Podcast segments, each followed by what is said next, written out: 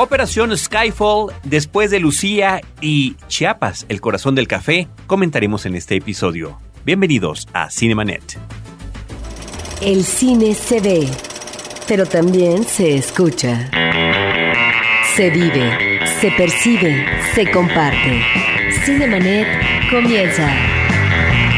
Carlos del Río y Roberto Ortiz en cabina. www.cinemanet.mx es nuestro portal, es un espacio dedicado al mundo cinematográfico. Yo soy Carlos del Río, les saludo y saludo por supuesto a Roberto Ortiz. Carlos, el día de hoy hablaremos de dos películas mexicanas y eso pues hay que considerarlo porque pues no siempre vemos cine mexicano en la cartelera comercial.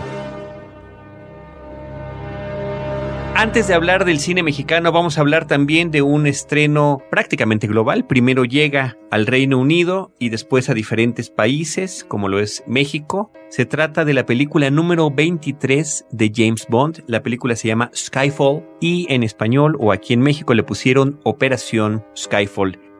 This is the end. Hold your breath and count to ten.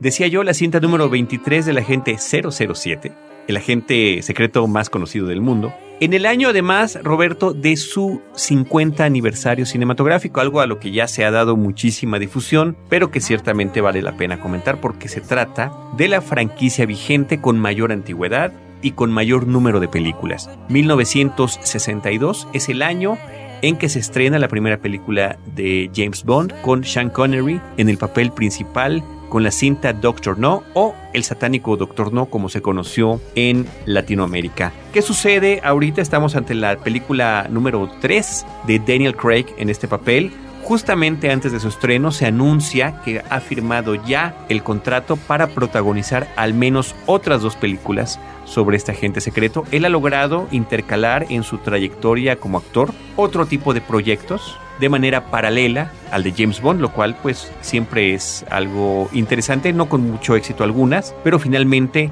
ha estado trabajando de manera recurrente y no ha sido el único personaje con el que se ha quedado. Ahora, antes de llegar a la fama, recordemos que él tiene ya una trayectoria sólida como actor y eso nos permite de vez en cuando observar en la televisión de cable películas eh, ya muy viejas de él, muy joven. Efectivamente. Roberto Ortiz, en esta ocasión lo que llama muchísimo la atención es que se haya elegido a Sam Mendes, el director de Belleza Americana, ganador del Oscar por esta película, como director de esta, de esta nueva cinta de James Bond, sobre todo considerando que no se trata, que, es un cineasta considerado como un autor y que el género de la acción no es particularmente lo suyo. Claro, tiene Camino a la Perdición, Road to Perdition, que es una película muy interesante, donde además ya había trabajado con Daniel Craig y que gracias a este contacto que ellos tienen, de que se conocían y de que se consideran amigos, Daniel Craig es el que sugiere que Sam Mendes dirija la película él acepta, son personas que tienen prácticamente la misma edad, crecieron viendo el mismo tipo de películas de James Bond, crecieron viendo las películas de Roger Moore y en particular creo que tienen un afecto especial a el hombre de la pistola dorada o el hombre del revólver dorado, The Man with the Golden Gun, la que protagonizara Roger Moore con Christopher Lee.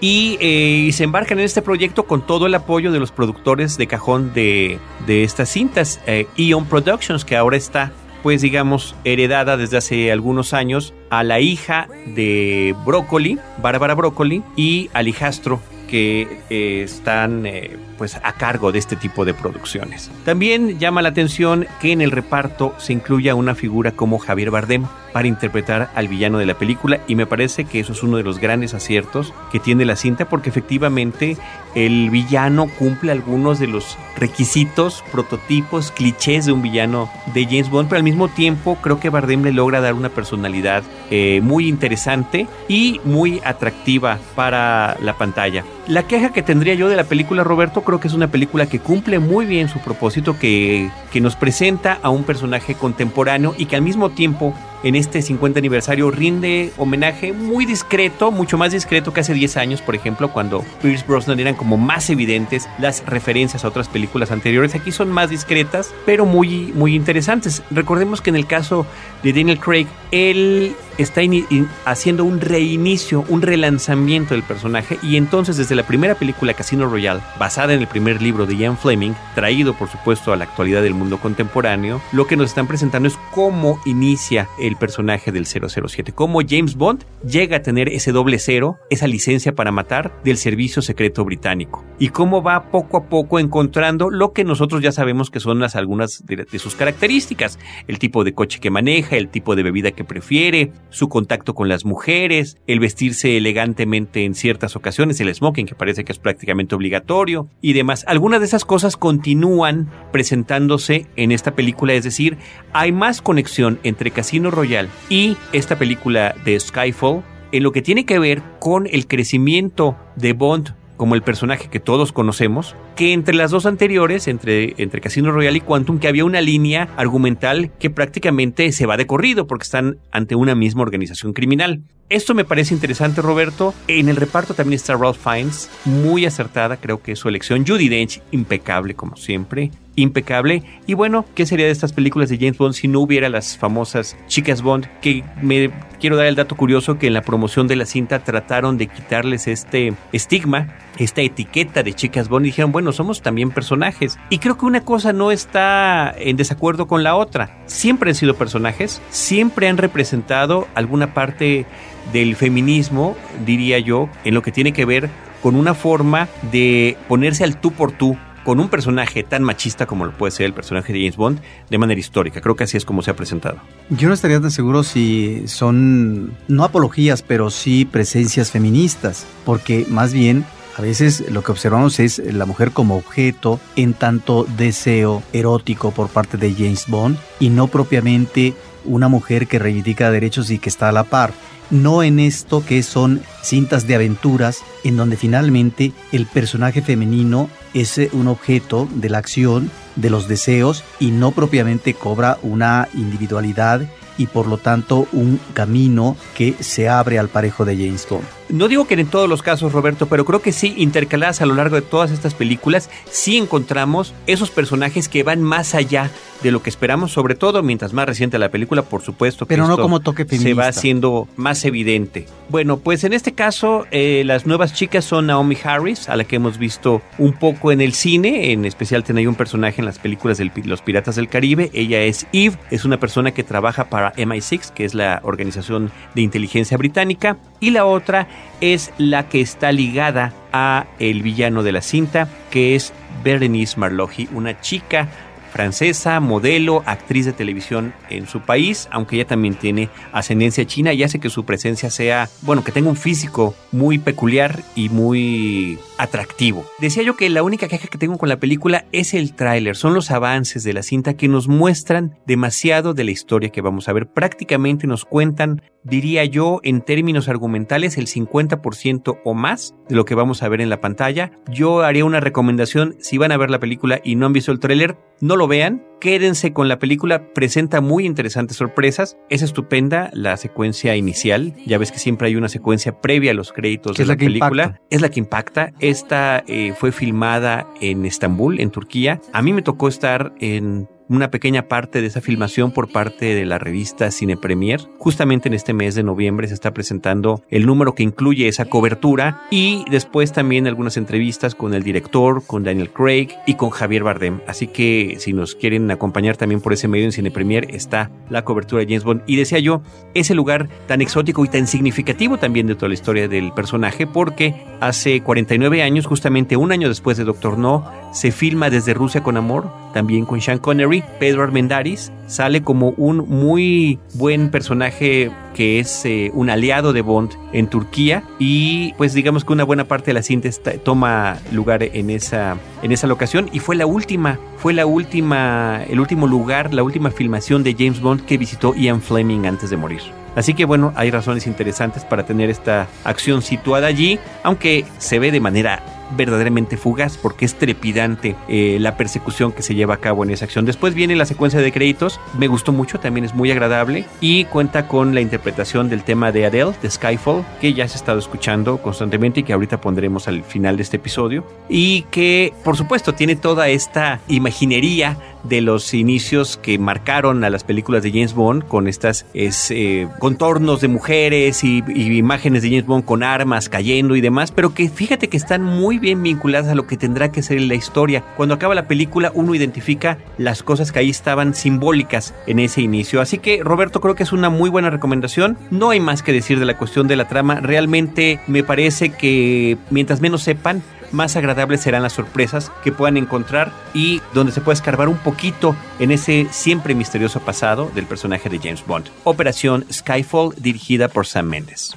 Vámonos ahora, Roberto, a hablar de la película mexicana Chiapas, El corazón del café. Chiapas, The Heart of Coffee. Sí, una película de Alejandro González Padilla con Jaime Camil, que es eh, uno de los protagónicos. También interviene este actor como productor, un actor famoso en la televisión, diríamos que está en un primer plano, y al mismo tiempo actor en toda una serie de películas eh, mexicanas, Carlos, no sé si muchas, pero sí varias, en el plano de la comedia. Jaime Camil está acompañado por Hugo Spear y también por Carmen Aub. Mira, esta es una película, diría yo, una superproducción no sé eh, cuál fue su costo real, en donde me parece que al mismo tiempo que están prosperando los festivales de cine en los estados, que tiene un propósito de tipo cultural, efectivamente, pero también hay una iniciativa política de por medio, es decir, a los gobernadores o los directivos eh, del ámbito cultural en los estados les interesa promover a su estado a través de estos festivales, festivales que iniciaron en el caso de Guadalajara como festivales de cine nacional, pero se han convertido ya el, el de Guadalajara, el de Morelia y los subsecuentes festivales que han brotado en festivales internacionales de tal manera que encontramos festivales en todas partes, de largometrajes, de cortometrajes, de documental, de cine fantástico y de terror, cine de la memoria, etc. De tal manera que me parece no es casual también que una película, Chiapas, el corazón del café, aparezca en este contexto que tiene que ver con la promoción de un estado, de sus bellezas y de su historia a partir de una historia que si bien es cierto está conectada con personajes o hechos reales según dicta la parte inicial de la cinta, esta arranca como historia en 1824 cuando llega a la zona del Soconusco un inglés aventurero con su esposa eh, de nombre John McGee L y después de que muere en el parto la mujer pues se convierte esta niña en una jovencita atractiva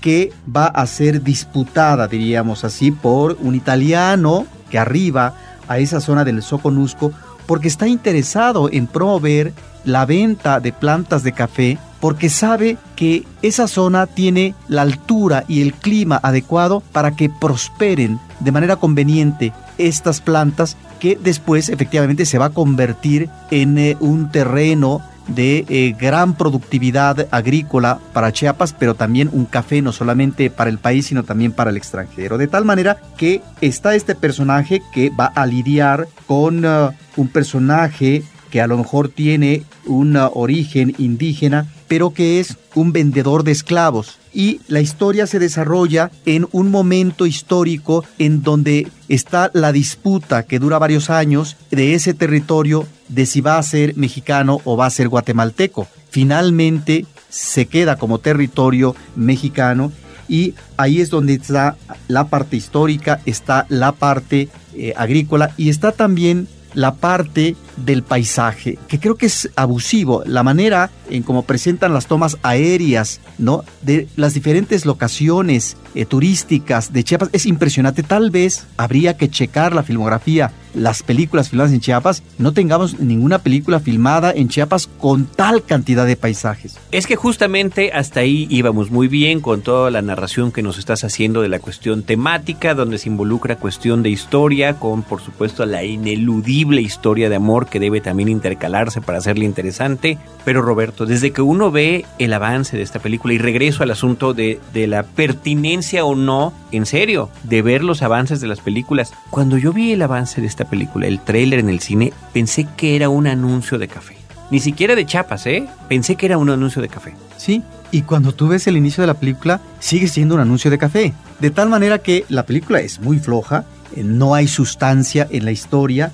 Por otra parte, es una película muy mal en la dirección de actores. Eh, basta eh, ver a algunos actores como el que interpreta al arzobispo, que hay ahí precisamente un personaje interesante, el monseñor, perdón, es arzobispo, el monseñor que está interpretado por Juan Ignacio Aranta, que está sobreactuado, y eh, el personaje de Isabel, que es Carmen Aub, que realmente eh, deja mucho que desear. Está esa parte, pero está también la historia, que tiene muy poco sustento y que esta vinculación de historia con la mitología, porque de repente aparece un personaje indígena que pareciera que va a ser el que reivindica los derechos de los indígenas ante esta presencia extranjera y por eso encontramos de manera ridícula el manejo del personaje con un audio del tigre o del jaguar. ¿no? como presencia. En fin, está eso de exotismo. Es una película que inclusive parece ser que en eh, su grabación de la banda musical es una orquesta extranjera que hace este trabajo y tiene esa finalidad de cobertura coral, de cobertura sinfónica para darle un aliento épico a la cinta. Es eh, una cinta malograda, Carlos, Chiapas, el corazón del café, y que seguramente pasará como una película interesante tal vez eh, para los chiapanecos, en tanto que efectivamente puede ver una y otra vez tarjetas postales. Hermosas, sí, pero una película es más que una tarjeta postal. Muy bien, ahí está Chiapas, el corazón del café. Cinemanet está de intermedio. Regresamos en un instante.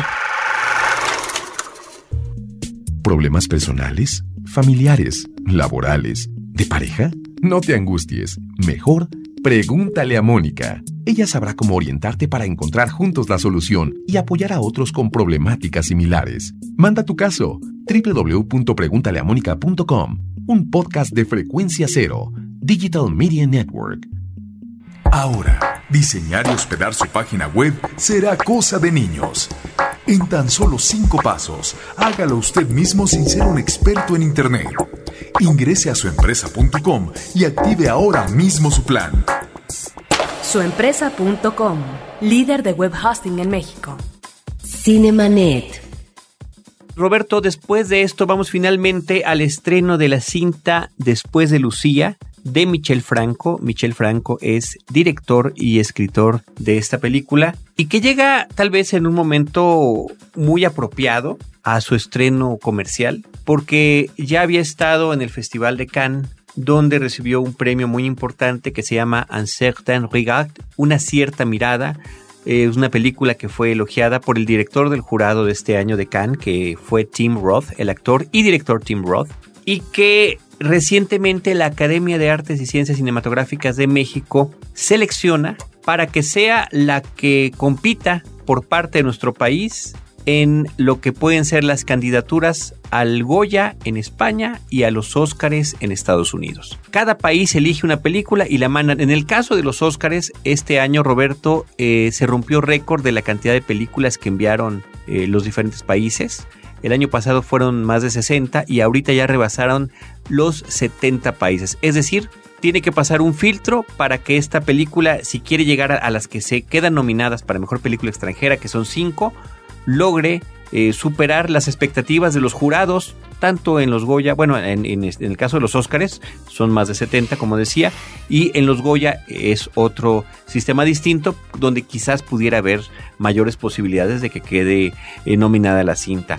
Eso es eh, importante mencionarlo. La otra cosa que es muy importante mencionar es el tema de la película que tiene que ver con el hostigamiento escolar, con el abuso que hay hacia los menores, contra este maltrato emocional, verbal y físico que sufren ciertos eh, muchachos por parte de sus compañeros y que muy desafortunadamente en estos últimos tiempos y con la cuestión de la tecnología y de las redes sociales, internet, teléfono celular, mensajes de texto y demás, este abuso, este hostigamiento ya no se queda simplemente en el perímetro de tu escuela o sus cercanías, que es lo que sucedía antaño, sino que ahora es 24 por 24. Son las 24 horas porque en cualquier momento puede llegar ese mensaje que está lastimando a la persona y que además no desaparece. Si hay una fotografía, si hay un video, si hay alguna imagen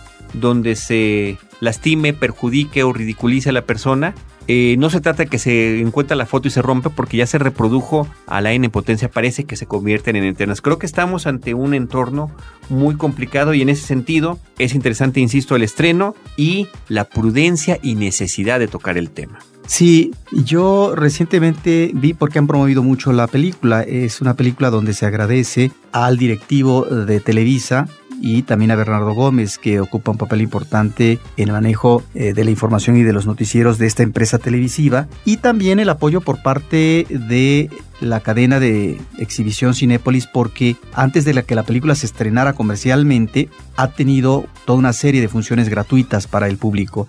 De tal manera que esta promoción, me da la impresión, tiene que ver con el tema que trata, que tú ya has mencionado, y que lo aborda de una manera frontal ¿sí? Con eh, intensidad y creo que es eh, lo que impacta al público, eh, la cercanía, la manera como presenta y describe de manera abierta y hasta cierto punto descarnada lo que es este maltrato, en este caso hacia una chica adolescente que se llama Alejandra, que está muy bien interpretada por una chica que se llama Tessa Ia, y que es un personaje vulnerable, es un personaje que ante la ausencia de la madre que ha muerto recientemente, pues eh, tiene estos elementos de debilidad, esta falta de asideros para poder afirmarse en la escuela. Pero decía yo que vi un programa de televisión eh, donde estuvo el director Michel Franco, donde habló de sus tres películas favoritas, una de Tarantino, otra de Woody Allen y la película de Luis Buñuel.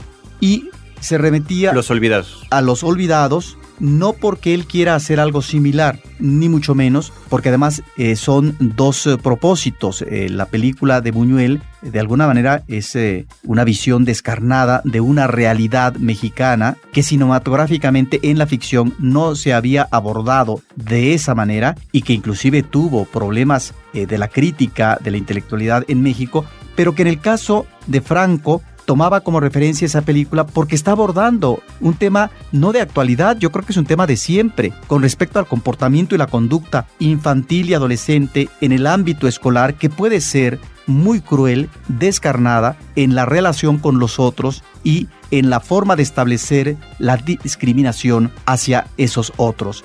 Entonces, ahí es donde creo que Michel Franco está abordando un problema real y que tal vez por eso tiene esta gran promoción mediática en la televisión, Carlos. Y que lo que tiene que ver con el reflejo, el retrato de, de este hostigamiento, de esta crueldad hacia esta chica adolescente que en la historia acaba de perder a su madre, el papá está inmerso en una profunda depresión por esa misma razón y no identifica la evidencia del, de lo que le está sucediendo también a su hija, sino hasta que ya es, pues no el mejor de los momentos. Y la crueldad, Roberto, tan terrible que puede existir entre los adolescentes, creo que es lo que llama poderosamente la atención de la película y que en ese sentido está muy bien, muy bien tratado. Lo que a mí no me gusta como espectador es el estilo de narración cinematográfica que elige el director.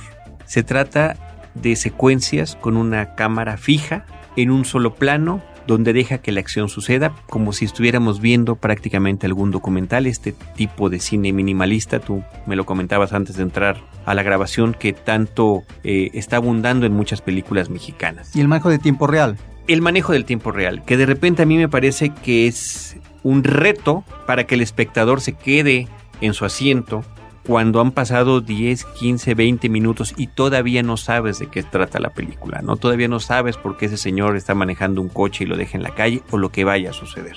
Sí, me parece que hay eh, ya un estilo de este tipo de manejo contemplativo por parte de una serie de directores eh, del cine mexicano actual, sí, que han vuelto de esta narración, Carlos, pues una moda, una moda que ha funcionado muy bien, que inclusive ha cuajado, en, sin demérito, en premios internacionales como el que recibe Michel Franco en una cierta mirada en Cannes. A mí me parece que esta narración le sienta bien a esta película y me parece que en esta narración como apuesta por parte de su director, se está planteando ese problema que tú mencionaste desde un principio y que como problema de violencia que lo vemos en el personaje, sobre el personaje en términos de hostigamiento adolescente, también como posibilidad en el personaje adulto del padre, que por cierto está muy bien interpretado por Hernán Mendoza, él sí es un actor. Los demás no son actores profesionales, eran como amigos de su hija o algo así del director que vio un comportamiento de estos chicos en una casa y finalmente a partir de entonces se da el casting y salen estos chicos que me parece se desenvuelven la mayoría de manera espontánea. Ahí es donde vemos a eh, no propiamente actores, sino personajes de la vida real que se integran tal como son, o así pretende el director, en sus formas conductuales cotidianas escolares. Que es algo que a mí tampoco me termina de funcionar, Roberto. Yo sufro con esas cosas. No se trata de que esté yo buscando en cada película la exquisitez o la búsqueda de los planos imposibles y los grandes cortes, ni tampoco que sea como en las películas de James Bond, que el señor se está bajando del coche y hay 47 cortes donde ves el pie, el calcetín, la mirada, el brazo y demás, ¿no? Para hacer emocionante algo que no tiene ninguna emoción. O sea, no, no se necesita caer en ninguno de los dos extremos, pero sí hay diferentes. Ahora es una decisión muy consciente del director y bueno, pues le está funcionando, qué bueno, pero yo digo que sí y, creo que represento a un grupo de espectadores que de repente decimos, caray, de verdad estamos aquí con ganas de ver lo que estamos mandando a premios internacionales, lo que se está reconociendo en el extranjero y de repente como que sí, siento que se se juega con la paciencia del público, ¿no? A mí sí me tocó ver gente que se levantó antes de que pasara algo en la película y se salió de la sala. Entonces, creo que sí, pues estamos ante, ante esos riesgos e inclusive pues, se podrían llamar excesos de estilos cinematográficos. Decía yo, Carlos, que están estos uh, dos momentos o situaciones de violencia, violencia real, violencia latente, en uno y otro personaje, en el personaje de la hija, en el personaje del padre, y que de alguna manera esta violencia se conecta filmográficamente con el primer, eh, primer largometraje de Michel Franco, que es Daniel y Ana del 2009, donde se aborda el tema del incesto y donde dos hermanos están enfrentando también una situación de agresión abrupta, etc. Y a lo que voy es que en Después de Lucía pareciera que sin que nos esté dando datos de la violencia cruenta que ha vivido este país en los últimos años, de alguna manera la película se podría inscribir en una especie de atmósfera, Carlos, que nos habla de una violencia mayor, aquella que nos remite a la inseguridad, que nos remite a la agresión cotidiana, que nos remite a las posibilidades de tener una situación grave delincuencialmente hablando y que por la forma que presenta un caso de violencia como es el llamado bullying, al mismo tiempo, en una idea de revancha personal, me da la impresión que la película trata de reflejar esa situación actual de un ya basta ante un hartazgo, ante una violencia generalizada y ante la impotencia ciudadana de que pareciera no se puede hacer nada en un entorno no solamente violentado por la delincuencia organizada, sino también ya filtrado en el comportamiento, en las formas de ser del ciudadano ante tanta agresión en su sociedad. Sí, que eso tiene que ver con un desenlace, creo que es muy impactante y muy interesante que tiene la película y que está vinculado con todo eso que tú estás comentando, Roberto. Mencionaste la palabra bullying. Yo estoy haciendo hasta lo imposible para que no la dijéramos en este episodio, porque es un término que viene del inglés y que ya se está aplicando de una manera indiscriminada Grosera. cuando hay tantas, eh, tantas eh, formas de describir esto. En inglés, eh, bully es la persona eh, que se comporta de una manera especialmente cruel con otros, sobre todo si son más débiles que él. Y de ahí se convirtió en verbo to bully, eh, que es molestar a una persona en estas condiciones, y bullying como un comportamiento ya continuo. Eh, bully parece que viene de una palabra alemana que originalmente significaba hermano y que se fue deformando hasta esta descripción. Pero a final de cuentas, Roberto, es el abuso. El abuso en diferentes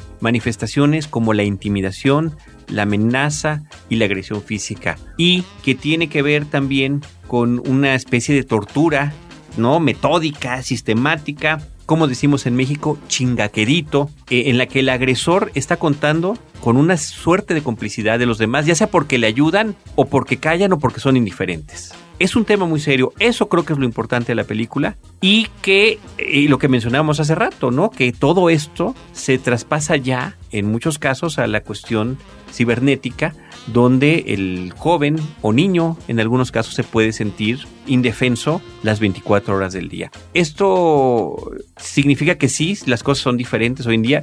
Este tipo de comportamiento ha existido desafortunadamente desde siempre en la humanidad, pero efectivamente se ha agudizado con la cuestión tecnológica. Por eso es interesante que una película mexicana actual aborde esta Sí, problemática. Definitivamente. Una problemática que en el caso infantil y adolescente, dentro de un entorno escolar, puede amolar la vida de una persona. La condiciona de tal manera que se traduce este tipo de flagelos verbales o físicos hacia un individuo en traumas, en traumas que determinan de manera negativa a una persona en el desarrollo de su existencia.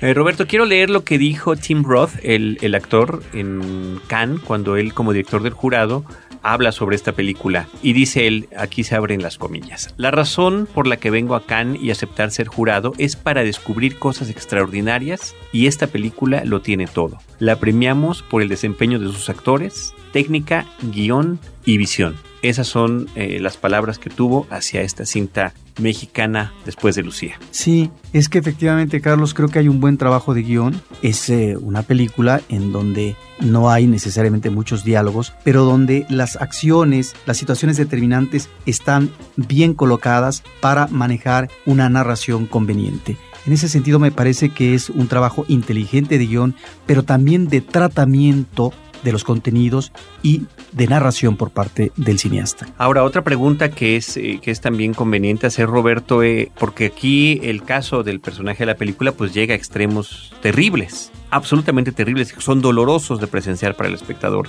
¿Es tan fácil que alguien se deje tanto? O sea, es que no pueda responder, que no pueda pedir ayuda, que no pueda hacer algo al respecto de ese ambiente tan hostil hacia su persona? ¿Puede uno ser tan dejado? Pues creo que es una de las preguntas que nos podemos hacer acabando la película. Sí, pareciera uno, pareciera que uno está viendo más bien una personalidad de corte masoquista.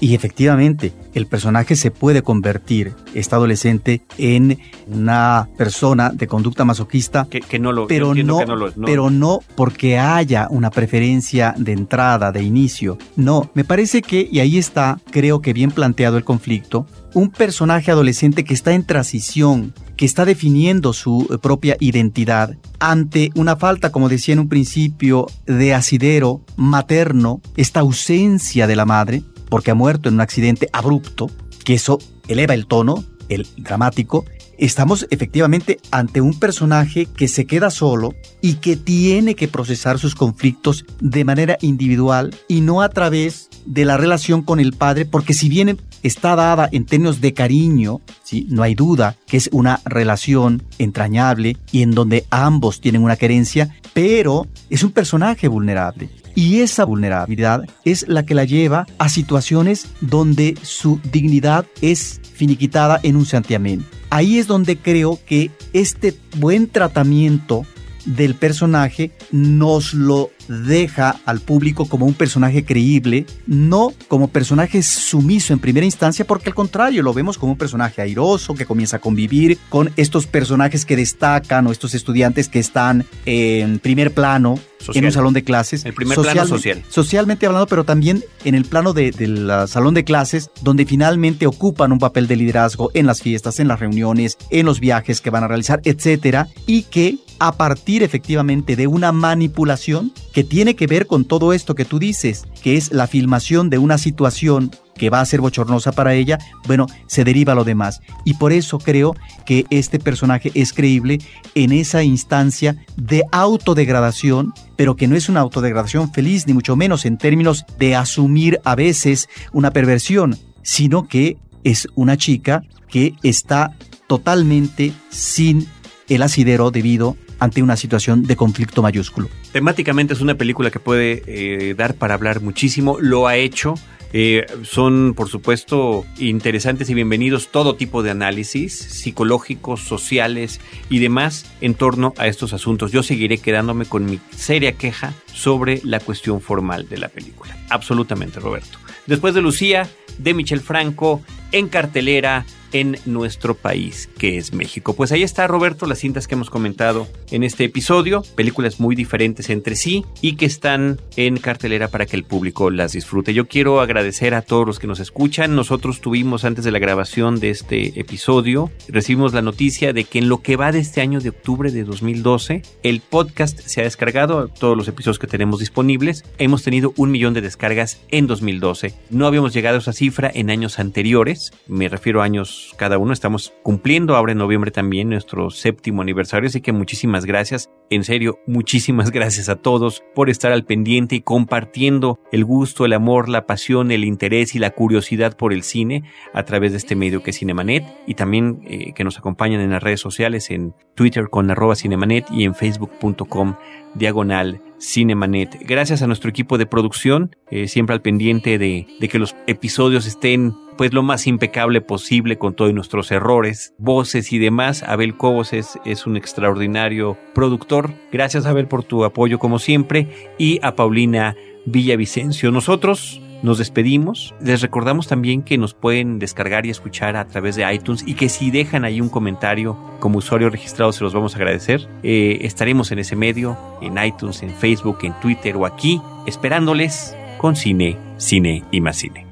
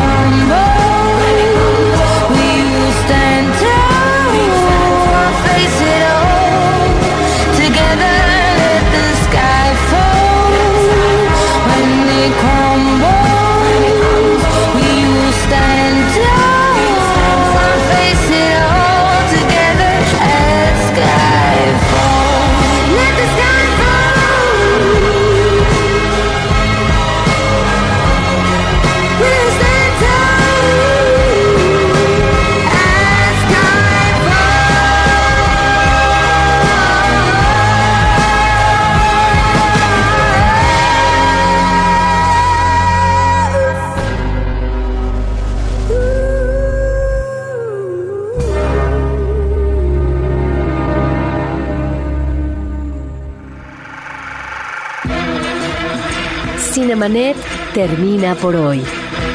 Más cine en Cinemanet. Frecuencia Cero, Digital Media Network, www.frecuenciacero.com.mx.